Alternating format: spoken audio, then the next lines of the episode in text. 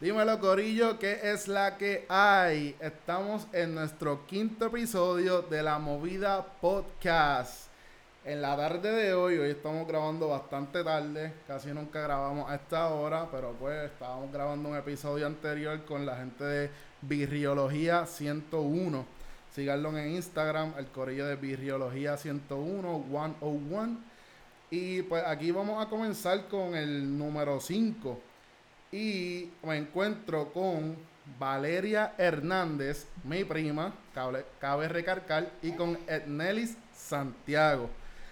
Ambas son terapistas del habla y tengo entendido que trabajan juntas, ¿cierto? ¿Verdad? Sí. Son compañeras de trabajo. Eh, dímelo, Valeria, enviar un saludo a nuestra audiencia. Hola, hola, dímelo. Saluditos a todos. Saludos a todos. Ahí Buenas tienen un saludo, un saludo de ambas. Eh, hoy vamos a intentar estar hablando un poquito de lo que viene siendo terapista del aula, ser una persona terapista del aula. Y lo que quisiera comenzar con Valeria o cualquiera de las dos la que quiera eh, contestar primero es ¿qué les tomó a ustedes, qué les dio la decisión de empezar a estudiar lo, en lo que actualmente trabajan? Bueno, muy buenas tardes. Mi nombre es Nelly, soy terapista del habla. Eh, llevo en esta profesión alrededor de 10 años, 12 años aproximadamente. Wow, lleva bastante. Sí, Valeria es una piba al lado Sí. tuyo. Ella es, ella es mi nena. este, me gradué de la universidad en el 2010, o sea que pues tengo tengo experiencia, Sí, ¿verdad? No no me gusta presumir, pero pues he tenido Sí, bastante experiencia experiencia. en muchos contextos. Este, a mí principalmente eh, cuando estaba en la escuela superior yo quería ser maestra Ok. este, de español, recuerdo bien, me encantaba esa parte, ¿verdad? De, de la corrección y hablar propiamente. Eh, no me gustaba leer, así que esa era como que mi, mi, mi, mi barrera. Yo decía, Dios mío, pero es que no me gusta leer, no encuentro, ¿verdad? Ese amor por la lectura. Y cuando empecé a buscar información por la educación en, en la materia de español, yo dije, no puedo, o sea, no puedo. No es lo mío. Sí, no es lo mío. Y tengo una tití que ella todavía, gracias a Dios, ¿verdad? Trabaja como directora de enfermera y ella me hizo como el approach sobre lo que es terapia del habla. Este, ella trabaja en intensivo de bebés neonatales y ella me dijo, mira, pero ¿no has escuchado lo que es terapia del habla? Y yo le dije, mira, no, de verdad que no. Y me dijo, pues busca información porque eso, eso está como cogiendo mucho auge ahora, o sea, hace 10 años. Y me estuvo bien curioso lo que, ¿verdad? Terapia del habla y qué sé yo qué. Y empecé a buscar información y pues encontré, ¿verdad? Mucho, mucha información que, que, que yo decía, sí, mira, esto va por aquí, me gusta, este trabaja o atiende niños mayormente, ¿verdad? Eh, pe- pequeños, grandes, Disculpa- trabaja muchas de- áreas. disculpa que te interrumpa. Cuando quería ser maestra de español, ¿tenías alguna edad que quería este, dar clases? Eh, ¿Algunos grados? Me gustaba más superior porque ya cuando tú trabajas lo que es, por ejemplo, la gramática, la sintaxis, este, todo esto que son las reglas de acentuación, eh, ¿qué más? Ya eso ya está más de lleno en lo que En esa- es este, esa- elemental intermedia, por ahí. Octavo, noveno. octavo noveno, entonces pues son destrezas más complejas que lo que es el apresto de la lectura o enseñar a leer, esos más los niveles este, elementales pues me gustaban más los nenes grandes. Pero pues yo no soy tan grande tampoco. y decía, Dios mío, no me visualizo dando clases a un nivel superior porque los niños, o sea, no son niños, son adultos ya casi. Este, era- iban a ser muy grandes y, y le tenía un poco de miedo por mi estatura al control del grupo. O sea, hay que Ok. perder esa autoridad, Ajá. aunque ne- eso se, se adquiere en la experiencia. Pero, aparte de la lectura, pues yo decía, esto como que no sé, no me veo mucho ahí. No me encantaban los niños pequeños, este, y porque pues todo va de la mano. Pero poco a poco pues fui buscando información de lo que es la terapia del habla y sí, eh, me gustó, me empezó a dar mucha curiosidad y me terminó de definir realmente que esto era lo que yo quería estudiar porque en ese tiempo cuando yo estaba ya casi por salir, de hecho ahora mismo esa primita mía tiene 22 años, tengo una tía, otra diferente, que tuvo un embarazo no planificado. Eh, fue un milagro realmente, porque ella quedó embarazada, embarazada luego de una operación. Luego una- completamente, todo. Todo, ella fue operada, cortada, quemada, todo. Y ella sale embarazada y fue un embarazo de alto riesgo. Fue completamente difícil su embarazo y cuando se le logra dar, pues mi prima, ¿verdad? Es mi primita, eh, nació con demasiadas condiciones y pues todavía yo no me había graduado y qué sé yo qué. O sea, ya estaba como que en ese en ese finalizar de semestre para te- tener que decidirme porque ya en agosto uno empieza la universidad rápido, yo empecé Exacto. rápido a estudiar. Y eso yo dije, yo dije, no, mira, yo necesito aprender de esto porque hay mucha necesidad sobre los niños especiales.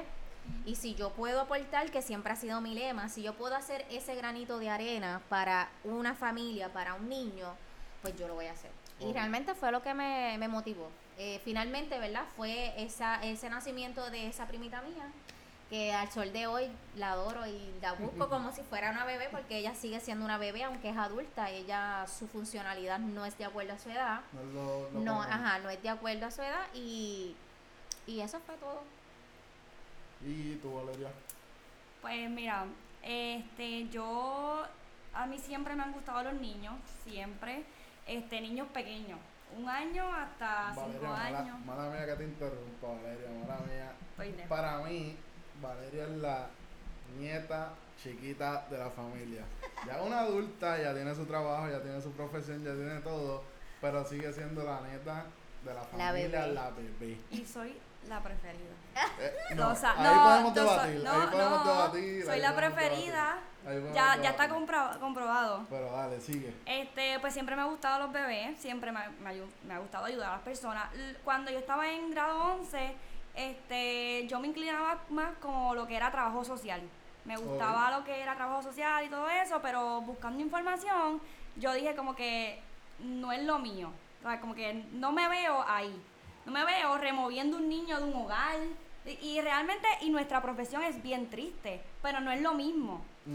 Anyways, este llego a cuarto año y igual que, ¿verdad? Igual que mi compañera, este llega esta persona y me dice como que mira, ahora mismo está tomando auge lo que es terapia del habla, yo no tenía ni, ni lo más mínimo idea De lo que de, lo que era. Busqué información donde único lo daban era en la Inter y en el Turabo. En Cagua. Ajá, en O sea, Cagua. Turabo. estudiaron el mismo. lo- No. No, yo estudié en Ponce, en Caribbean. En Caribbean. Sí. Este, me voy más por la Intel, pero al final pues me decidí por, por el Turabo, me quedé en el Turabo, o sea, mi, yo me gradué del Turabo hace un año. Este, busqué el currículo del Turabo y yo me di cuenta que todas las clases me llamaban la atención. Cuando estaba Oh. en cuarto año hice labor comunitaria en pre-Kindle y Kindle y yo dije como que aquí fue, esto, esto realmente es lo mío. Pero eh, no me veía en un salón de clase igual por el control de grupo. Este, y es bien difícil. eh, no podemos control de grupo. trabajo. Sí. Este, más de un niño y a la vez. tuviste- y tú tuviste maestras este, bastante jóvenes, ¿verdad? Cuando estaban en la academia. Sí, sí. Saben más o menos cómo ellas tenían que lidiar con... Sí, exacto, sí. Este, y pues me decidí por el Turabo, me gradué de ahí y ahora mismo pues realmente a mí me gusta lo que estoy, lo que, en lo que trabajo, ¿verdad? Y me lo vivo.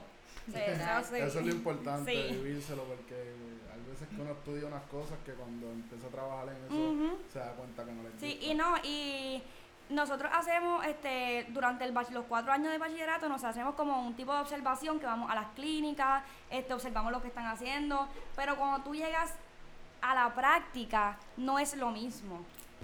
Ok. Y pues, eso. Y pues, Así fueron los comienzos y la decisión de por Sí. la cual irte con terapia del habla. Cuando, ¿Algo más quieran decir? No. Eh, ¿Cuán difícil? Ya estoy viendo que según lo que he escuchado de las historias de ambas, eh, les gusta lo que hacen. Me imagino que cuando estaban estudiando no tuvieron ningún problema, ninguna dificultad con algunos estudios o los tuvieron. Porque cuando uno está en la universidad, aparte de las de concentración, le dan otras clases aparte. Que a lo mejor tuvieron que coger precálculo, o a lo mejor tuvieron que tocar algunas álgebra y no son buenas en las matemáticas. Eh, ¿Se les hizo difícil los estudios o Yo ahora mismo, ahora mismo yo estaba cogiendo precálculo por un prerequisito que necesito y lo odio. O, lo odié. Pues en la, por lo menos por la parte académica, no, para mí no fue, siempre he sido aplicada realmente. Eh, Me sí, yo también, yo realmente he sido No fue un reto en aplicada. las clases, o sea, siempre tiene un reto cada clase porque son cosas nuevas que tú vas a aprender. Pero no fue un reto realmente en cuestión de cierta clase o la otra. No, gracias a Dios, en mi currículo no tenía muchas clases de matemática. Yo creo que lo máximo, Eh, física, eh, ajá, física, física, o una estadística. estadística. Pero eso es como que, pues, una clase, como yo digo, para rellenar ahí el Ajá. currículo. Ajá. Pero por lo menos en mi caso fue un poco difícil porque en mi casa, pues yo no tenía ayudas económicas para poder costear los, los estudios.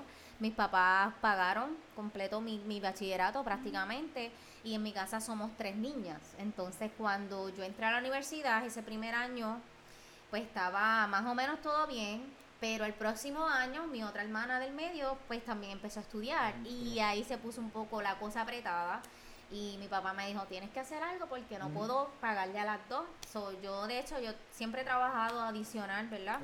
Este desde que qué sé yo 16, 17 años. Pero no era suficiente. Este, yo tampoco no me quería hospedar porque yo soy bien, bien mami girl. y yo decía, no, yo no me voy a quedar sola, no, yo no quiero. Y era como que bien difícil y por eso estudié en Caribbean y en Ponce, porque mi familia por parte de madre es de Ponce. Y pues me hospedaba como que un- una semana en casa de una tía y en otra y en otra. Tengo una familia bien amplia. Y eh, mis tías, gracias a Dios, pues fueron ahí bien conmigo. mano. Y lo que decidí fue pues practicar voleibol, porque siempre jugué voleibol también en la escuela. Y gracias a Dios, pues por eso me empezaron a becar y pude ayudar a mi papá en esa manera. Y ahí pues aliviar un poquito, como uno dice, el bolsillo de mi papá, él podía con, con las dos y qué sé yo qué. Pero la parte más difícil realmente fue esa independencia, como ves, salir de tu casa, ya tú verte con una mente más profesional, más, ¿verdad? Estoy estudiando porque estoy haciendo lo mío, estoy construyendo para mí. Y creo que fue la parte más difícil porque no tenía esa, por decirlo así, esa malicia de ser independiente. Para mí fue bien complicado. Ok, entiendo, entiendo. Este, ¿y qué posición jugaba de voleibol? en Era libero. Era el libero, ok. Igual que yo. Igualita. Igualita a mí. A me becaron en el ¿Te, te has jugado algún deporte? No.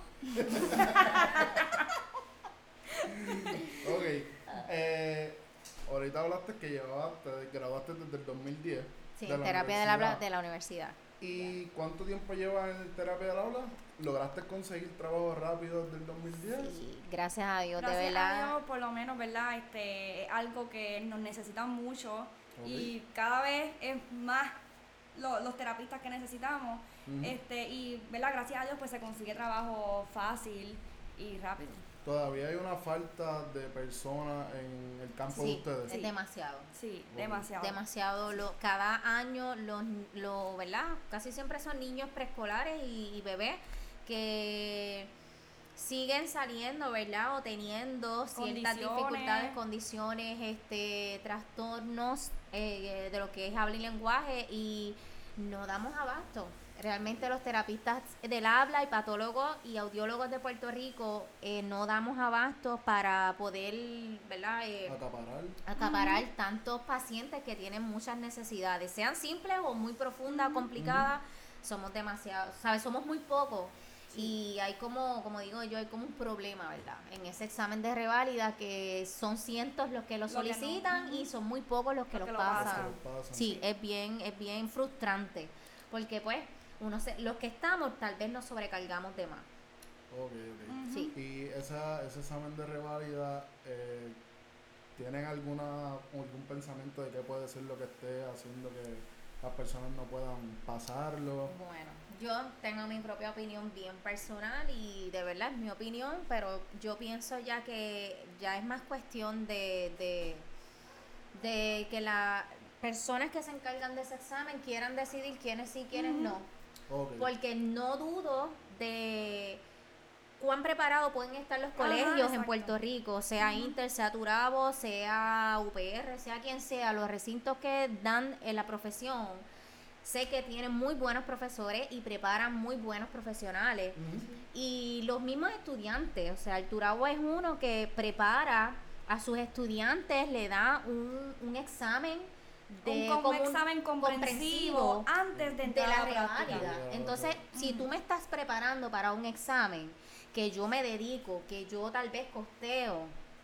¿cómo es posible que hayan tantos fracasos en un examen de reválida? Para ser comprensivo, que son 100 preguntas, en la reválida son 124. En, Oh. en el comprensivo son 100, es más o menos lo mismo. ajá, la ¿Cómo me vas a decir a mí que no pasé la reválida, pero sí pasé el comprensivo? Ok. Estamos hablando de un por ciento, Entonces, por lo 10% menos la pasa y 90% se cuelga. Por lo menos a nosotros en el Turabo, y creo que en la Inter también, nos dan una clase que es como una recopilación de todo el bachillerato. Que ahí es que te dan el examen comprensivo. Entonces, pues ahí tú tienes un, como que un refresh de las clases que cogiste el primer año, Sí, te, segundo año, ajá, Todo. exacto. Te preparan para poder ir a los Por eso es mi opinión, o sea, yo digo, no tiene sentido el que tantas personas eh, se cuelguen una, dos, tres intentos, tú como profesional o verdad como terapista o solicitando la reválida tienes hasta cinco intentos, tienes tres intentos consecutivos y el, el cuarto y el quinto intento tú necesitas coger créditos nuevamente en esa materia que no estás aprobando para poder otra vez solicitar la reválida y poder coger el examen.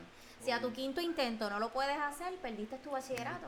O sea, entonces, ¿de qué estamos hablando? Mm. No es algo que, que, puede- que pueden ahí realmente... este, estar generando dinero aprovechando Claro, Me entiendes, Porque la parte del tú te cuelgas, tú te Es mi cuelgas, te- o sea, no pasas el examen y te dan como una, ¿cómo es que se llama eso? Este, una, La licencia provisional. No, no, no, no. Lo que te dan que pagas 15 dólares para una reconcilia- reconsideración. De consideración. Exacto, ah, ok, para tu apelar.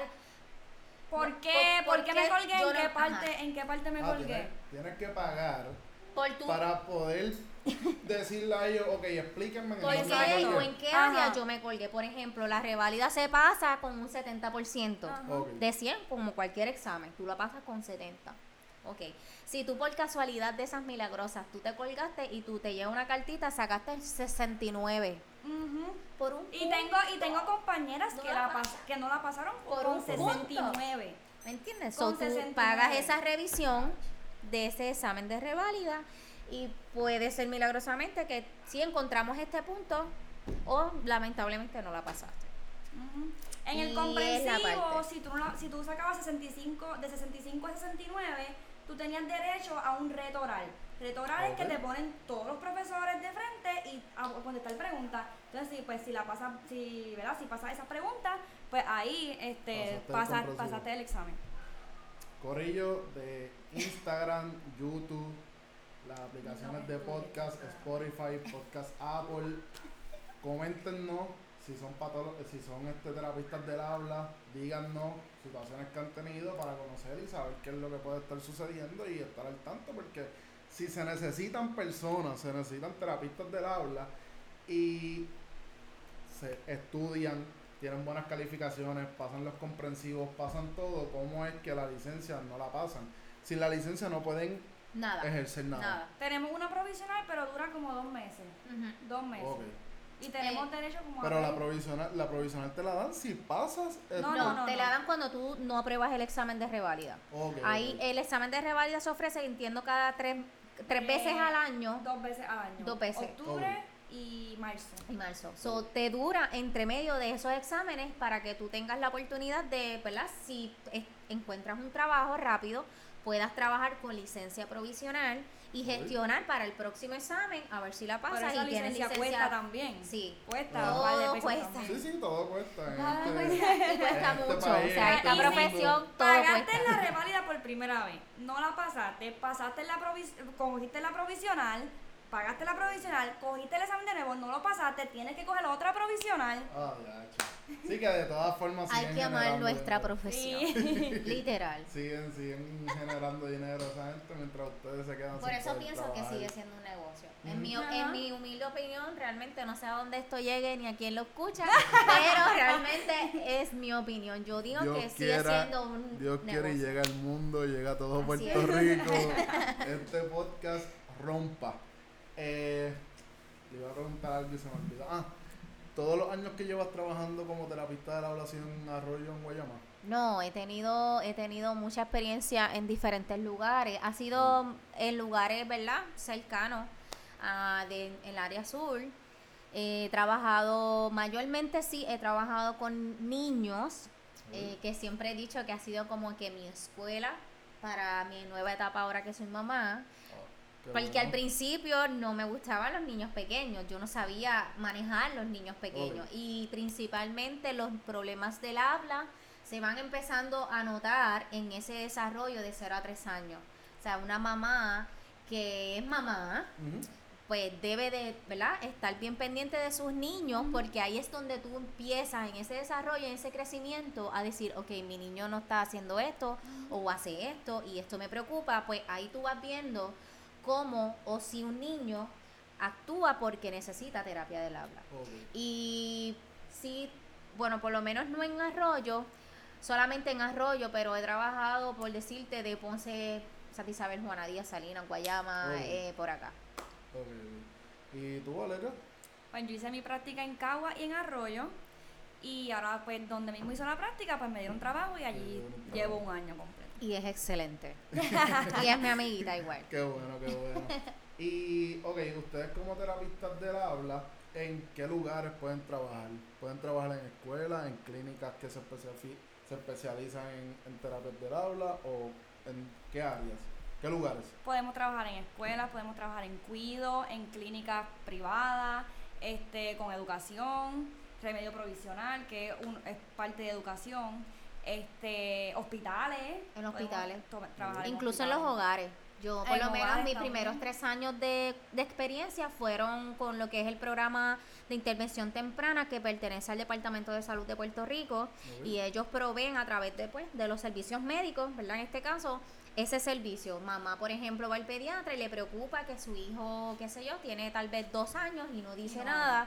Pues el, re- el pediatra envía un referido a- directamente al Departamento de Salud y Salud tiene un equipo multidisciplinario donde se le hace un avalúo al, al niño y se le da ese servicio. La diferencia es que es como un tipo de orientación. Lo que es intervención temprana es un tipo de orientación que se le da a mamá con estrategias e ideas para que mamá sea la que trabaje en el hogar. Y Y entonces es como- este, es en, en el ambiente natural del, del niño, su es en su casa, hogar o si este el niño lo cuidan, pues entonces visitamos En el, el cuido cuido. y así sucesivamente. ok. Sí, que si el niño te necesita, tú vas a estar con el niño donde quiera que él esté. Sí, la única diferencia es que trabajamos hasta los 21 años. Es la única es la diferencia. diferencia del patólogo entre de verdad y terapista. Ok. Nosotros tera- los terapistas tenemos un bachillerato y atendemos población de 0 hasta 21 años. Los patólogos tienen una maestría y atienden población desde 0 hasta 100 años. Y ahora que hablamos de las edades, es muy frecuente que le lleguen personas adultas que nunca fueron tratadas de niños con problemas de, del habla. Y son bien, Sí. y son casos bien serios. Son casos que están bien comprometidos. Obviamente, pues lo, quien los atiende, ¿verdad? Y los evalúa es un patólogo del habla y lenguaje. Pero por lo menos yo he tenido mucha experiencia de personas que son sumamente tartamudos, personas que tienen un problema de alimentación o de tragado bien y no fuerte. tienes que irte tan lejos. Nenes de 10 años que nunca han recibido. Servicio. Servicio. Sí, personas que son completamente analfabetas, que no saben vocabulario, no saben nada de lectura ni de escritura. Este, hay mucha, hay mucha necesidad. En Sí. cuanto a los adultos, hay mucha necesidad. ¿Y ustedes creen que eso ha sido por falta de información, falta de educación, ignorancias como personas que han dicho, tengo mi nene que a lo mejor no hablan, pero no busco la ayuda, no me informo de dónde puedo ir a buscar información, dónde puedo ir a buscar ayuda, o simplemente que no llegó la ayuda a la persona? Es que no saben, o sea, no, no saben qué es lo que realmente trabajamos. Y como estábamos hablando ahorita, este tengo, pueden venir un nene que sí habla, ti- sí te habla, pero no te entiende lo que tú le estás hablando. Entonces no solamente le trabajamos el habla, trabajamos, va- ¿verdad? El habla tiene su rama y... Y el hay- lenguaje también. Son dos vertientes diferentes dentro de nuestra profesión. Por eso somos terapistas del habla y, Y del lenguaje. El habla incluye todo lo que es entender lo que se dice, cómo tú lo proyectas, Cómo los tú lo sonidos, articulas, los los sonidos. puntos en la boca. El lenguaje es lo que cómo lo que yo sé y tengo en mi cerebro yo lo voy El a utilizar. contenido, Es, es- y el ese, contenido. ese que, eso que se contiene, de la manera apropiada en que yo voy a, a expresarme. Eso es lo que dice eh, Valeria. Si un niño puede hablarte, pero a lo mejor no te entiende instrucciones, no te entiende mandatos, puede leer, pero no está comprendiendo lo que lee. Entonces ahí vemos una, unas lagunas bien marcadas que a veces son por algunas condiciones, pero a veces es por muchas otras cosas más, falta de estimulación. Ahora la tecnología es un, es un, es un enemigo bien grande para estos niños y para todas las personas, ¿verdad? Refugiarse demasiado tiempo en lo que es la tecnología, que sigue siendo una herramienta a nuestro favor en Sí. muchas ocasiones, Pero no la sabemos usar. pero no se usa adecuadamente. Entonces, estamos hablando de dos, de dos términos que, como dice Valeria, muchas personas no comprenden realmente qué es lo que trabaja nuestra, lo ¿Qué que es lo que nosotros hacemos trabajamos y que nosotros? hacemos. Las personas piensan, ah, pues ella está allí jugando con el nene, Ajá. está tocando plasticina, Y están sí soplando jugamos, burbujas. sí jugamos, pero jugamos con un propósito. Todo tiene un propósito. Los niños realmente su trabajo es el niño jugar, Y comer, dormir y descansar, más nada. Exacto. Pues eso es lo que tenemos que hacer, jugar con los niños, Y dedicarle niños- tiempo. Y tenemos niños que no saben jugar. Literal. No saben jugar. Tú le pones un juguete ahí y ahí no se Y queda. ahí mismo se quedó. No se quedó. Que ni tan siquiera intentan No, con Nada, ni se no interesan saben, por un o juguete. no saben, o tú le es- das un teléfono y tú los ves a ellos rápido con su dedito, o tocando, o buscando la cámara y se tiran fotos. Pues, ¿qué te está diciendo? Estamos sustituyendo el tiempo de aprendizaje de un niño. El niño, a través, eh, como te digo, aprende a través del juego, de muchas experiencias. Por eso es que es importante, no es como que invertir en o gastar dinero en experiencias. No, yo lo quiero llevar a Disney. No, yo voy a darle qué sé yo qué. Va a estudiar en tal escuela. Eso no lo llena a un niño. Un niño llena realmente el tiempo de en que el niño aprende con sus manos, con llévalo, sus sentidos llévalo a un lugar ir donde a la playa, vacas. sembrar, eh, hacer una manualidad, eh, cantar, bailar. Hay niños que no saben ni tan siquiera imitar un gesto facial, porque hay muchas maneras de uno comunicarse como persona. Ponemos las personas sordas, no, no hablan, pero ellos se comunican a través del lenguaje de señas. Pues entonces tú ves que hay diferentes maneras de en que tú puedes decir, ok, a lo mejor él no puede decirme vaca, pero él me hace mu. Pues tú sabes que él sabe lo que es una es, vaca, a lo mejor no puede decirlo, pero él lo comprende. Lo comprende. Y ahí es donde entonces nuestro trabajo se complica demasiado. Sí, y cuando me estás diciendo, me estabas diciendo anteriormente que hay niños que pueden hablar, pueden leer, pero no entienden. Tiene que ser bastante difícil para el padre saber Es que necesita sí, ayuda. Claro. Es Porque bien el- difícil. la persona, el papá o la mamá dice como que, ah, este, pero es que el niño me, el nene me está leyendo, el nene me, me escribe, el nene me habla, pero no sabes internamente No, si y- él te está entendiendo. Y algo más allá, los papás a veces se enfocan en, ah, él sabe sumar, sabe restar, sabe los colores, Sabe forma, sabe, las sabe letras. formas, sabe las letras, pero no sabe ponerse una camisa. No puede poner, no puede bañarse solo. Y verdad, vida independiente. Esos niños Ajá. van a crecer. Exacto. Sí, que va a llegar un momento que van a necesitar aprender a ponerse la tichera. Ajá. pues, saber Todos los niños ni tan siquiera saben comer solos. Hay niños que no saben ni tan siquiera coger un tenedor y mover, hacer este movimiento circular hacia el frente, ¿ok? Y, y abrir la boca y ponerse la cuchara en la boca, La. Y hasta la, por lo menos, ¿verdad? En, también incluye en la terapia del habla lo que son ahora ha cogido también demasiado auge, los problemas de Alimentación. alimentación. Esa otra que nosotros, ¿verdad? Trabajamos. trabajamos y, y es como que nosotras tratamos de seguir informando constantemente porque es lo que es la falta de información. información. Este hay, hay mucha información de tal vez de que de servicios, de ayuda. Ahora, pues, después de la pandemia para acá, muchas clínicas, muchas patólogas han cogido como que este issue, ¿verdad? De promocionarse a través de las redes, de dar información, eh, ofrecer talleres para los papás, porque es más fácil reunir personas vía Zoom o vía virtual. Pero, ¿por qué? Porque han encontrado que hay una necesidad bien grande desde los maestros, desde los padres, desde pediatras, Pediatra. Sin número de profesionales de la salud que no conocen todavía al sol de hoy qué compone o en qué consiste nuestra profesión. Es demasiado amplia y es muy variante. Tú me puedes decir que yo puedo tener un niño de tres años que tiene mucho vocabulario, como dice Valeria, pero no comprende. Pero puedes tener un niño de tres años que tan siquiera no tiene un contacto visual cuando yo estoy comunicándome. Entonces, ¿cómo el niño va, va a aprender o va a absorber, va a recibir información? Exacto. A través de los sentidos es como principalmente los niños aprenden. Y ahí entra la parte difícil. Ya que estamos hablando en que hay otras ramas de la salud, como enfermeros, pediatras, que no saben, no, no tienen el conocimiento de qué consiste su, pro- su profesión, ¿qué misconcepto, qué falso concepto es con el que más ustedes tienen que lidiar mientras están en la calle?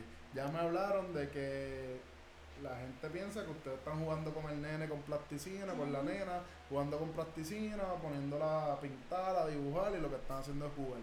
Además de eso, ¿qué falso concepto o un misconcepto se encuentran? Bueno, Empecemos por los pediatras. los pediatras. eh, bueno, los pediatras, ¿tienes algo que decir con los pediatras? Porque tengo otro punto yo. Cualquiera de las dos Este, puede decir el de ellos. Pues mira, este, yo, ¿verdad? Yo tengo personas, amistades, que a veces, lleg- a veces llegan a donde mí y me dicen, mira, mi nene tiene, va a cumplir dos años ahora y no habla, pero el pediatra me dice que espera hasta los cinco años. No, eso está mal. Tú me estás diciendo a mí que desde los dos años estás encontrando un problema de comunicación en tu hijo y él quiere que espere hasta los cinco años. Entonces, ¿dónde quedan las escalas de desarrollo que existen, que te las dan en el WIC, que te da el pediatra, que te la da... No, y que el pediatra se supone que coge educaciones continuas y todo. donde estipulan ciertas destrezas en todas las áreas del desarrollo que un niño debe estar presentando y él dice que espera hasta los cinco años. Algo completamente ilógico. Ujú. ¿Entiende? Sí. Y, te- y la mayoría espera hasta los 5 años porque pues son papás que no saben. Exacto. Están desinformados. No se pueden, no se puede culpar mucho a los padres porque si vas donde un pediatra, pediatra que Sí, ellos claro, piensan- claro, ellos- claro. exacto, tú-. Exacto, tú sí, se lo a muere saber, el el doctor, que tú sabe. el que más que sabe aquí, ¿me entiendes? Pero es complicado. Yo por lo menos mi punto... Se me olvidó lo que iba a decir, en verdad. Era como que el concepto de que tenemos, no sé, se me olvidó. Pero es que son tantos de verdad. No Qué te pena. ninguno la mente. No, espérate, se me, me bloquea Quería ahora. soltar uno bien Sí, fuerte no, no era fuerte, pero Sí, es que, es que tenía peso, yo sé que tenía peso. Era Sé mejor que- que, se te Bueno, olvidara. Sí. Eh, en algún momento de la conversación, vamos por el minuto 33. Estamos si, que- si te recuerdas y quieres Vale. zumbarla de nuevo, Se podemos me olvidó, volver. qué pena. Eh, es más difícil bregar con los niños o con los padres de ellos para aceptar la ayuda que sus hijos necesitan. ¿Con cuál es más, con cuál tienen que bregar? Como que papá sí la necesita, papá tenemos que bregar con esto. O es como que con el nene, como que, ok, necesito darle esta práctica para que él desarrolle X función y no me la quiere coger, no la quiere aceptar, no la quiere... no se Yo pienso que es de parte y parte. Siempre la aceptación De los de tener- de los papás al tener- al niño. Exacto, cuando un papá realmente se compromete y está consciente de que no me importa lo que me diga el pediatra, la enfermera, mi mamá, la suegra, la otra, yo, yo sé que mi hijo no, es- no está de acuerdo a su edad, no está haciendo cosas que, que él debería estar Él debería haciendo. estar haciendo. Pues cuando un papá, realmente una mamá, la abuela, la tía, todo el mundo se compromete en estar de acuerdo al tratamiento que ese niño necesita, todo va a fluir. Obviamente por la parte del niño es un cambio, es un cambio y siempre va a haber re- eh, resistencia porque estamos hablando de niños, como te está diciendo, que estamos acostumbrados a constantemente, quien me cuida es la tableta. No tengo una estructura en mi casa. Me cuida Titi, me cuida abuela, me cuida el cuido, me cuida este, mamá y papá siempre están estructura. trabajando. Entonces, ¿dónde está el tiempo? Al llevarlo a la terapia, por lo menos, ¿verdad? Yo le doy gracias a Dios que he tenido muy buenas eh, supervisoras, ¿verdad? Se les llama a las, a las patólogas en este caso. Y me han dado muy buenas experiencias y me han dado muchas herramientas. He aprendido mucho. Y lo primero que uno tiene es que buscar estructurar a ese niño. O sea, tú ves nenes que llegan que ellos no ni tan siquiera saben cómo sentarse en una silla. No, si no puedes seguir instrucciones, no te vas No. a ver hacer más nada. No, no prestan Empecemos atención. por eso, pero entonces si mamá y papá, abuela, tía, lo que sea, no nos ayuda, Todo es más lento. va a ser súper Y lento. de por sí, el proceso de, de habla y lenguaje en una terapia conlleva tiempo. Mucho tiempo. No es de un día para otro. No es un mes, no es un año, no son dos años, no. O sea, te dan un range hasta de 100 años con adultos para tú decir, no vas a estar todo ese tiempo. Nuestro reto es decir, mira, en un mes yo logré que él se siente. Estoy logrando que él pueda pedir con su mano y no haga una perreta en el piso. Que diga buenas tardes cuando llegue. salude. Desde que estamos afuera, eso es la, esa es la terapia. Desde que él Desde el instante que estamos afuera, eso, un instante de que se aprovecha. Hola, saluda al niño, espera tu turno, vamos despacio, no entramos corriendo, no empujamos, nos vamos caminando despacio. Es una estructura bien completa. Entonces, por eso te digo, no todas, en todos los lugares o en todos los centros, ¿verdad? Que se ofrece el servicio de terapia del habla, se enfoca tanto, por lo menos en lo que es la familia, en que ese concepto se pueda llevar a la casa, en esa orientación a los padres. Eh, porque eso pues es como en todas las profesiones. Hay médicos buenos, hay médicos malos, hay enfermeras buenas y enfermeras malas. Porque realmente uno tiene que vivirse la profesión. Es una profesión bien sacrificada. Sigue siendo gratificante, pero hay que, hay que nadar, como uno dice, hay que nadar mucho para, para uno decir, diantre, que mucho he logrado con este niño, con este paciente. Eh, cuando ustedes tienen pacientes, viste, soy ignorante, bastante ignorante del tema. Eh, por eso una de las razones que yo dije como que, vale, es terapia del habla, como que voy a hablar con ella, la voy a entrevistar. La- los niños que tienen problemas del, habla, del habla y del lenguaje, ¿tienen alguna edad donde ustedes digan ya el nene ya no tiene más nada que aprender, ya está bastante desarrollado, ya está en su edad? Es que lo que pasa es que vienen por algo y Y siguen saliendo Siguen cosas. saliendo cosas. Llega a los 5 años y ah, entonces no saben leer, no tienen las destrezas para leer. Recuerda y que- ahí pues hay que seguir con él. Recuerda que cuando un niño ya, ponle a los años, dos años, empieza a evidenciar, eso se llama señales, ¿verdad? De retraso, de un atraso. Es porque ya mu- todo lo que se supone que hubiera hecho antes de los 12 meses, antes de esos 24 meses, dos años, ya no lo ha presentado. Entonces, a los 5 años, tal vez él, él logró alcanzar lo que era de 2 a 3. Ujú. Pero ahora lo que me toca de 5, tampoco no lo tengo. Porque sigo arrastrando, sigo en un retraso Exacto. y es constantemente otras destrezas nuevas que se le siguen trabajando.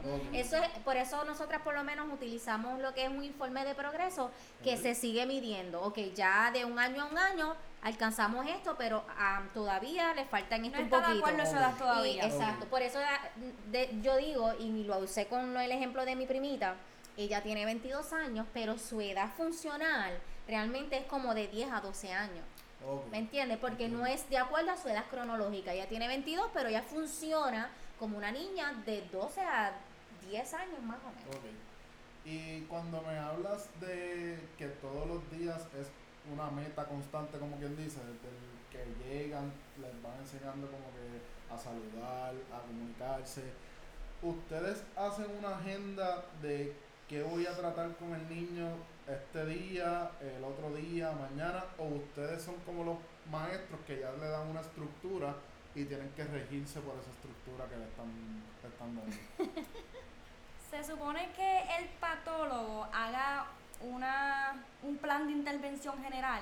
Y de ese Ustedes, plan, mámame que te interrumpa, ustedes se dejan llevar por, Por el ese plan de ese Claro. plan se supone que saquemos las metas a corto plazo. Una evaluación inicial donde ahí el patólogo encuentra pues lo, lo que el niño no está, ¿verdad? haciendo o teniendo a su edad. Y de esa evaluación se hace un plan de tratamiento para nosotras entonces dejarnos llevar por lo que se le va a trabajar, sea en el área de habla, sea en el área del lenguaje, eh, otras áreas que trabajamos es terapia de voz, terapia de ritmo, Fluidez. fluidez, eh, terapia de lectura, eh, lectoescritura, lectura o escritura o ambas combinadas. Este, ahora lo que es alimentación, podemos trabajar, ¿qué más? Yo creo que esas son las áreas más amplias, ¿verdad? Pero como dice Valeria, siempre tratamos o deberíamos, ¿verdad? Estar organizadas para tener unas terapias secuenciales. Unas terapias que pues hoy trabajé con animal de la granja, pues mañana trabajo los animales con la comida. Y mañana trabajo los animales con la comida y qué sé yo, este si está limpio o está sucio. Y tú le vas poco a poco añadiendo, ¿verdad? Para llevar ese niño o retar a ese niño y a uno también a que su vocabulario pueda ampliarse y él pueda mejorar. O sea, ver una, por lo menos, ¿verdad? Yo lo hago de esa manera, una mejoría un poco más rápido. No es como que estoy un año con animales y otro año con alimentos y otro año estoy con la fruta. No, vamos a tratar de com- compensar esa, hacerlo más pequeño para que sea un poquito más rápido ese, ese progreso de los niños. Lo que sí yo no estoy de acuerdo y es la diferencia de cuando tú eres un estudiante a cuando tú tienes un trabajo este oficial ya como terapista del habla, es que tú tienes que en la, en la práctica hacer planes de tratamiento constantemente. Ok. El del plan general, nosotros saca, los estudiantes sacan un plan a corto plazo. A corto plazo. Ok. Y ahí entonces pues tú dices, pues ok, este niño hay que trabajarle el sonido de la pu. Ok, pues vamos a trabajar el sonido de la pu con, Con tal tal lámina, con estas cosas, de esta manera. Y debe, de- el niño deberá... Eso es por este, escrito. Eso es escrito, un es plan escrito. escrito que realmente yo... Ah, no, Muchas no- noches que no dormimos en esas Sí. prácticas, de verdad. Pero cuando tú lo llevas a un ambiente laboral, tú te das cuenta que, obviamente, ¿verdad? La experiencia te lleva a eso, a hacerlo casi automático, primero. Sí. Y segundo, que depende mucho de la disposición que el niño llega a terapia. Eso, eso es lo que iba a decir ahorita, que a veces se evalúa, los patólogos evalúan y el niño no está de su mejor mood. Entonces llega al, el patólogo, el patólogo dice, ah, no habla, no hace nada, prácticamente nada. Está en cero. Y cuando llega a la terapia otro día, que está en, en su mejor mood, él ah, o sea, Hace ejecuta cosas, hace bien, sonido, sonido, hace este, esto, puede ahora, ¿qué pedir. hago? Sí, es como, es, es como todo. Nosotros como personas tenemos nuestros moods, tenemos... Claro. Literal, Y cuando- los niños lo tienen, tienen hasta su propia opinión. Hay días que tú dices, mira, él no quiere cooperar. O sea, él no quiere cooperar, no quiere jugar, a él no le importa nada, no y quiere así mismo te lo dicen, no quiero No jugar, quiero jugar. no quiero jugar. Y ya. Sí, So, eso también hay que adultos- respetarlo porque siguen siendo niños y tienen su propia opinión. Pues entonces es buscar ese arte, esa magia de poderlos enamorar y decir, ok, pues no quieren jugar, pe- pero vamos a intentar hacerlo con esto. Exacto, vamos a o otra vamos a ver, si tú te quieres ganar este premio, pues hacemos esto. Y ahí uno busca esa estrategia para poderlo enamorar, pero realmente no es como que un trabajo, o sea, no es como, un, como lo como preguntaste, no es como que tengamos una una estructura diaria, no Ok. como los maestros, por ejemplo, ya ellos tienen un bosquejo de agosto a mayo. Exacto. No, nosotros es como que dependiendo cómo el niño va progresando, es que nosotros añadimos o quitamos lo que le vamos a trabajar. Porque es bien variante, es súper variante. verdad. Como yo cuando yo, yo cuando chiquito, mi mamá, que está aquí en la casa, eh, me llevó en un momento dado a un psicólogo, a una psicóloga, mujer. Este, yo llegué allí, yo no hablaba. Yo, yo tuve la misma nunca estuve en experiencia. mood, nunca estuve en el mood de no me De la confianza. sí, Sí, no, nada. no, la exacto. confianza, sí, Lo exacto. único que ella encontró de hacerme y lo hacía porque es como que me ponía el papel y pues me senté en Igual- la igual obligación yo. era escribir. Sí, Me igual yo. ponía, ahora- ahora mismo yo tengo 27 años y yo escribo feísimo. A lo mejor yo digo que si me hubiese quedado con la psicóloga, hubiese escrito mejor, hubiese tenido una mejor escritura. Pero, mano, yo llegué un día donde más y le dije, mira, ma, yo no quiero ir más al psicólogo. Creo que eso es lo que me acuerdo, que eso fue lo que sucedió.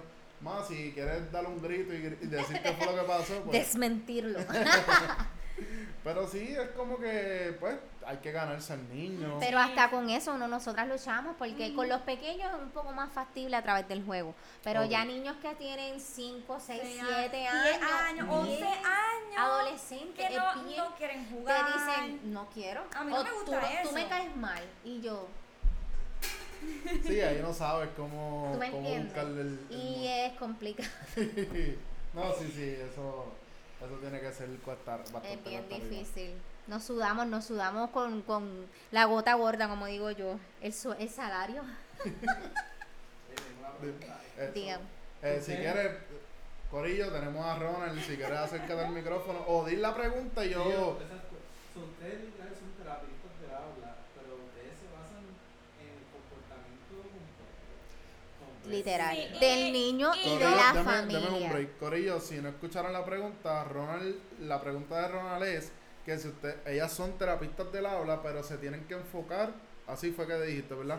Enfocar en el comportamiento completo del niño. Y por lo no menos, y por lo Sí. menos yo no sé si tú cogiste en la universidad una clase de psicología, yo nunca cogí clase de psicología. Yo cogí tres psicología y cogí dos modificaciones de Yo cogí conducta. modificación de conducta fuerte. mi segundo año de práctica porque el primero yo dije, necesito saber cómo yo voy a bregar con la conducta de estos Ujú. nenes. Yo cogí tres, tres psicología. Yo nunca cogí psicología. Eso sí que. Y Cogí siempre lo pensé, yo dije, Turabo tiene que hacer algo. Tiene que dar una clase de psicología. Porque Esa es la parte que yo siempre he dicho y me encantó o me encanta, exacto, haber estudiado en Caribbean porque por lo menos yo, ¿verdad? Gracias a Dios pasé mi revalida rápido. Este, de, la prim- de mi primer intento, gracias a Dios, le doy gracias a Dios que por la pasé rápido. Pero también, me sentía preparada. Hay que decirlo. Gracias, de la primera. Pero nos daban mucho énfasis en eso, en cuestión del tratamiento, de buscar alternativas, si el nene está así, si está así, que el nene, este, casos bien graves. Yo, mi, todas mis observaciones y mis prácticas fueron en, cli- en centro y con familia, que eran cuadros bien, bien comprometidos. Y tú dices como que puede ser un factor, a lo mejor cuando tú vas a tu, a tu área laboral y dices, ok, ya, ya yo sé cómo yo voy a bregar aquí, dame un break, No. ¿me entiendes? Estos pinches Pero, No, no, no no, tanto pinches no pero, exacto, realmente tú no Este sabes, tú chico- vas a Eso fue lo que- explorar. este Eso fue lo que yo dije ahorita, que nosotros hacemos observaciones, pero no es lo mismo cuando lo tú mismo. llegas a Exacto. trabajar. No A mí, a mí después, en mi primer año después de graduarme y pasar la reválida, ese primer año de terapista como tal, yo caí en una depresión bien fuerte. Yo no podía ni ver niños, yo no podía. Yo empezaba a llorar y decía, Dios mío, ¿quién me mandó a estudiar?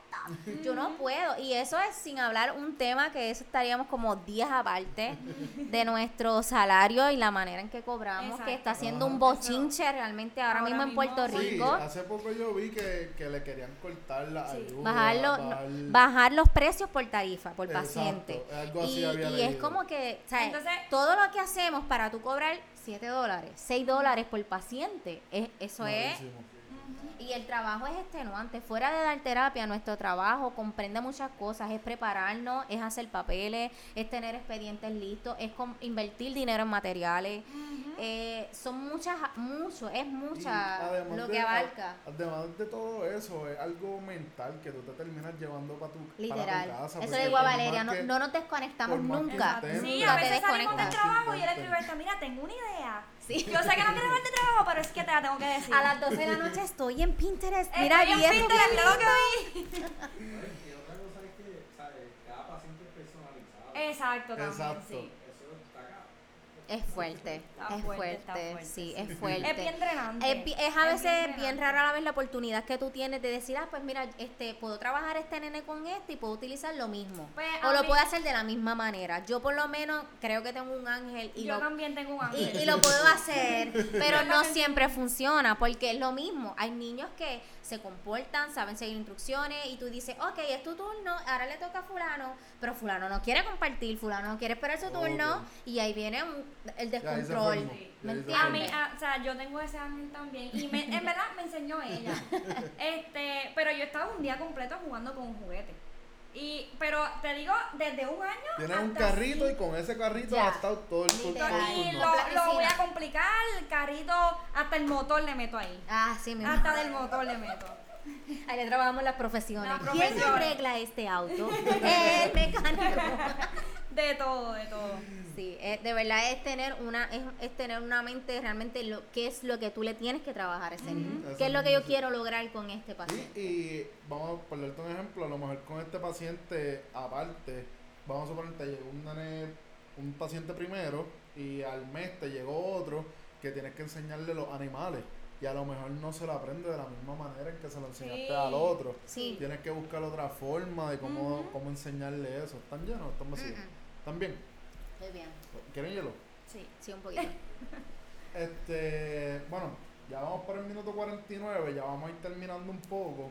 Me, me gustaría ver si las dos quieren decir este algo, eh, decirle a las personas que, que deben de hacer, cómo pueden buscar ayuda, cómo pueden informarse, eh, lo que ustedes quieran decirle a, a su comunidad o a las personas que, que puede que necesiten la ayuda, que su hijo necesita la ayuda, pero no han sabido cómo dar en el- Alcanzarla. Exacto.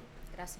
Este, primero que todo, mamá, papá o cuidador que me escucha, si piensas que tu hijo necesita terapia, no, no te dejes llevar por familia, no te dejes llevar por pediatra. Si tú piensas que tu hijo necesita terapia, ya sea psicológica, del habla, este, ocupacional, De lo que sea. de lo que sea, audiológica, este, llévalo. Llévalo porque mientras más temprano, mejor. Y ya.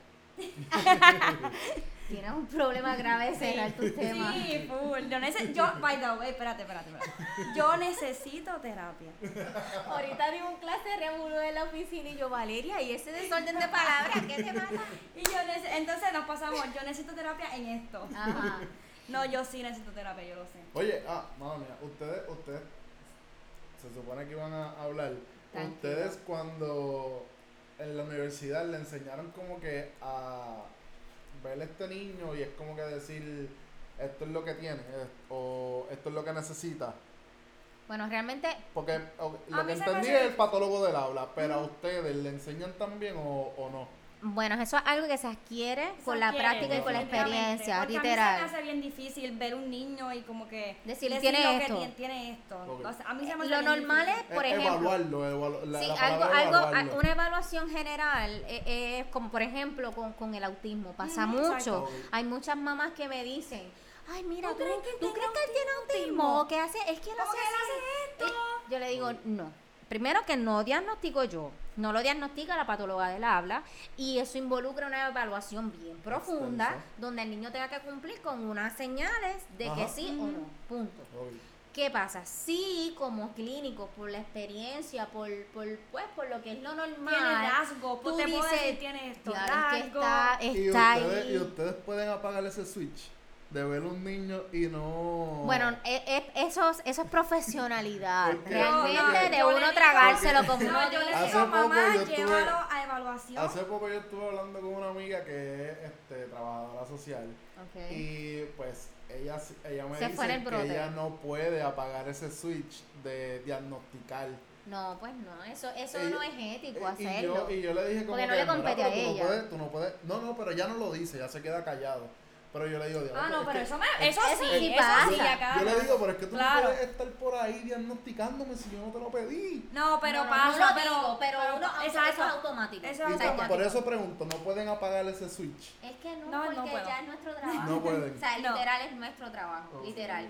Tú puedes estar hasta en la fila del banco y tú ves a esta persona y tú dices, Dios mío, qué gaga es, por decirlo, porque así es que se dice, Ajá. no se dice gago, se dice tartamudo, pero tú dices, Dios mío, señor, si llegara, yo lo trabajo, de gratis. Hasta, hasta eso, ajá, toma, ese, llámame, ¿me entiendes? Pero es algo que ya, por eso te digo, tienes que llegar a, a enamorarte realmente de este trabajo para tú decir, hasta, a veces nos pasa hasta con nuestras propias familias. O sea, a mi esposo y yo digo, Pero es que yo misma, es que eh, de eso estamos yo hablando digo, yo mi misma. esposo es Yo- autista full. Mira, dude. Oye, no queremos problemas No, con esposo. mi amor, te amo. Pero es que es maniático, él tiene sus cosas, sus fijaciones. Si tú le mueves algo de lugar, ya él se molesta. Entonces, obviamente puede ser un comentario también despectivo y no me burlo de nadie, los amo a todas las personas que tienen autismo, pero es que es una conducta secuencial y que tú dices, mira, es que Exacto. así es que ellos son, ¿me Exacto. entiendes? Y uno ya lo hace automático, literal, uno lo hace Pero hasta, automático. hasta, con- hasta conmigo misma, Con yo necesito misma. terapia. Yo lo sé. Hasta la alimentación. ahora sí, Oh, para no Dios. interrumpirte, algo que le quieras comunicar a la Bueno, comunidad. Pues sí, yo me uno a verdad ese comentario que hizo mi, mi amiguita Valeria. Es de suma importancia que en esos eh, años, ¿verdad? Desde, eh, eh, es más, Cero, cero. Desde, Desde naci- desde desde la antes de bebé nacer, desde que ese bebé está en su vientre, mamá, ese niño sea estimulado. Esa es la palabra mágica. Que ese niño usted le pueda hablar, usted le pueda cantar, usted le pueda leer, usted pueda tener un periodo de descanso, que usted pueda incluir a la familia, que ese papá sea presente, que no esté alterada. O sea, ya desde ahí, si tú, y esa es la primera pregunta que te hacen en cualquier evaluación, ¿cómo fue tu embarazo?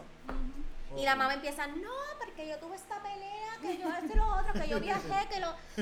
Y ya tú sabes yo que ese niño está teniendo un entorno alterado. So, todo su desarrollo va a estar alterado. Y algo bien importante, y no lo digo yo, lo dicen muchos estudios, lograr, ¿verdad? Eso, eso es eso es algo bien, bien irrelevante, pero lograr que ese parto, ya luego del embarazo, sea un parto natural, lo más, lo más que se pueda. Porque en Ajá. ese proceso de que ese niño pasa por ese canal, se están dando muchos cierres, muchas maduraciones que se relacionan con el habla y el lenguaje. Esa lactancia que sea, que se pueda dar, no que, ay, es que el nene está vomitando, que es que él le da dolor la leche de inténtalo, no te, no, no te rindas fácilmente, porque ese proceso de lactancia tiene una relación con el habla. Normalmente un bebé lo primero que hace es comer antes de hablar. El niño empieza a hablar, qué sé yo, 6, 7 meses, empieza, es más, lo primero que hace es llorar. Ese es su primer mecanismo Es de, de expresarse, de comunicación. comunicación. Pues ya estamos llevando un niño adecuadamente. Un niño que no llora, eso no es un niño que está normal, no está de acuerdo a su desarrollo. Pues ahí tú vas viendo muchas señales y tú dices, ok, pues vamos a estimularlo para que cuando coma, después él pueda hablar bien, después él pueda jugar bien, después él pueda aprender bien. O sea, todo es una cadena que, que sigue una cosa con la otra. Y lo más importante, que no le dé vergüenza. O sea, ninguna mamá no te dé vergüenza de decir, no, mi hijo tiene esto, o mi hijo no hace lo otro. No importa, ¿sabes qué? Yo conozco muchas personas, he visto muchos ejemplos, personas que no tienen sus, sus extremidades, no tienen brazos, no tienen pies, eh, son postrados en cama, tal vez con una parálisis cerebral, que he tenido pacientes, tuve pacientes hace muchos años atrás, bebés, que su prognosis no es tan, ¿verdad? No es lo mejor que uno espera, pero por lo menos lograr que ese niño por lo menos conteste con los ojos, que él pueda levantar una Levanta mano. Es un ser viviente que tiene el derecho de a lo mejor, como tú dices, no, no va a estar hasta los 100 años en terapia, pero su máxima ejecución la podemos alcanzar. Y no le dé vergüenza, mira, llévalo a cuanta ayuda puedas tener. Ahora mismo hay ayuda a través del Departamento de Educación, que pues lamentablemente en Puerto Rico es, eso está colapsando y es la realidad. ¿Sabe? Educación o el sistema de Puerto Rico está buscando que ese programa desaparezca, Desaparezca. y que todos los servicios de terapia del habla y otros servicios ocupacional, física, este psicológica, cada papá sea quien lo costee, que lo que yo entiendo eso es algo o sea, aberrante, porque un- la mayoría de la Ah, población en exacto. Puerto Rico son somos pobres, ¿verdad? Edad, eh, Somos una clase, clase media pobre y, y, y eso no va a ser posible. Pero busque la ayuda, oriéntese, si tiene que ir, como dice Valeria, a trabajadores sociales, abren las clínicas de que son a través del plan de reforma, el plan de reforma eh, también provee, ¿verdad? El, sis- el servicio de terapia del habla también lo costea, como quien dice. Eh, busque un referido para su, su niño, su niña, o si es adulto, de igual manera. Hay veces los adultos dicen, ah, ya yo estoy viejo, yo no voy a aprender a escribirlo, ya yo estoy viejo, yo no voy a, Ah, a hacer muchas cosas. Mientras la vida existe, uno tiene que seguir hacia adelante. Y si es para mejorar, pues mejor. Y creo que puede ser el mejor consejo que, que puedo dar en general, ¿verdad? Porque son muchas cosas. Sí. Aproveche su, su, su tiempo como mamá, como papá. Eh, provea e- esa, ese momento de juego, ese momento de calidad de cenar juntos en la, en la, en la mesa, eh, sin ningunos distractores como el teléfono, hay- inte- este, este, televisión. Hay familias que no tienen ni siquiera una mesa para comer. Para comer. Entonces ahí está la estructura y, y la separación familiar, como que cada cual come en su cuarto, sin hablar, na- ¿verdad? No, no hay esa unión En tu familiar. casa, ¿dónde comen? Uno en, el la mesa. Aquí nadie come. En esta casa Mi mamá come Está- primero. Y después tienen como una yo. casa hermosa. O sea, Eh, yo quiero la gracias. cocina y comedor No, de no. esta casa. Gracias. Este, realmente yo en mi cuarto, por eso te digo, tengo problemas. Dylan no comen aquí, mi hermano no come en esta casa, come en casa de su novia. so, Yo soy el único que me siento en esa mesa a comer. Pero. Pero, Pero bueno, ese puede ser mi mejor consejo realmente. y que no duden, estamos, si son de pueblos limítrofes, ¿verdad? A Arroyo, pues estamos aquí frente de la plaza de, y valga la, pro- la, la, promoción, pero pues... no, pueden, pueden Si, nombre si de- muchos papás, ¿verdad? Tienen esa necesidad, sea para adultos o para niños, estamos allí frente de la plaza de, de pública de Arroyo, de su mayor disposición. Nuestra clínica se llama MC Pathology Service y los teléfonos, el teléfono de la oficina es 787-242-5832. So, puedes Repítelo de llamar. Eh, 787-242-5832. También pueden buscar la página de la oficina que se llama Peque Bocas en Eh, Facebook. Facebook. Sí, Peque con en la K, Peque, Ok. ¿verdad?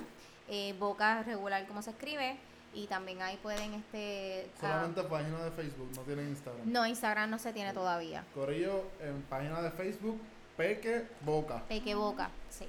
Ya saben, en Arroyo, en la plaza. Frente de la plaza. Corillo, pues ya vamos a ir terminando. Vamos a ir cerrando lo que sería nuestro quinto episodio. Ya dieron las redes. No sé si tengan alguna red social de ustedes que quieran que utilicen para informar a las personas. Bueno, yo intenté comenzar una Eh, página Igual yo. y Valeria también. Están todas abandonadas. Sí, eh, ah, es pero un reto. lo de, lo de los Sí, por box. eso. Este, es que no encuentro cajas. Pues ponte a mover a las cajas porque eso puede ser de mucha ayuda. Sí, en verdad. O sea, me lo están pidiendo. Vayan, vayan. ¿Cuál es la tuya? La Tiny Box era, Tiny ¿verdad? Minds. Tiny Minds. ¿Y la tuya? Eh, sorpresas.amedni en Instagram. En Instagram. Sorpresas.amedni. Amedni. Y Tiny Minds. esa era en Facebook, ¿verdad? Facebook e Instagram. Ya, tenía las dos, Tiny Mind, Facebook e Instagram.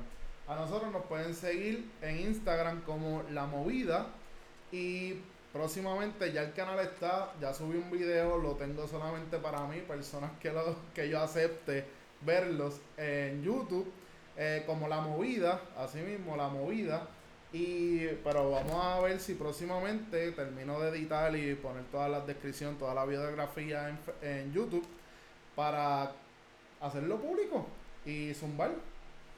Eh, nada, Corillo, de nuevo. La movida, Tiny Mind y Sorpresas.amedni. su Sorpresas.amedni. sorpresa.amedni. Suave, Corillo, cuídense y pásenla bien. Nos vemos. Bonita noche.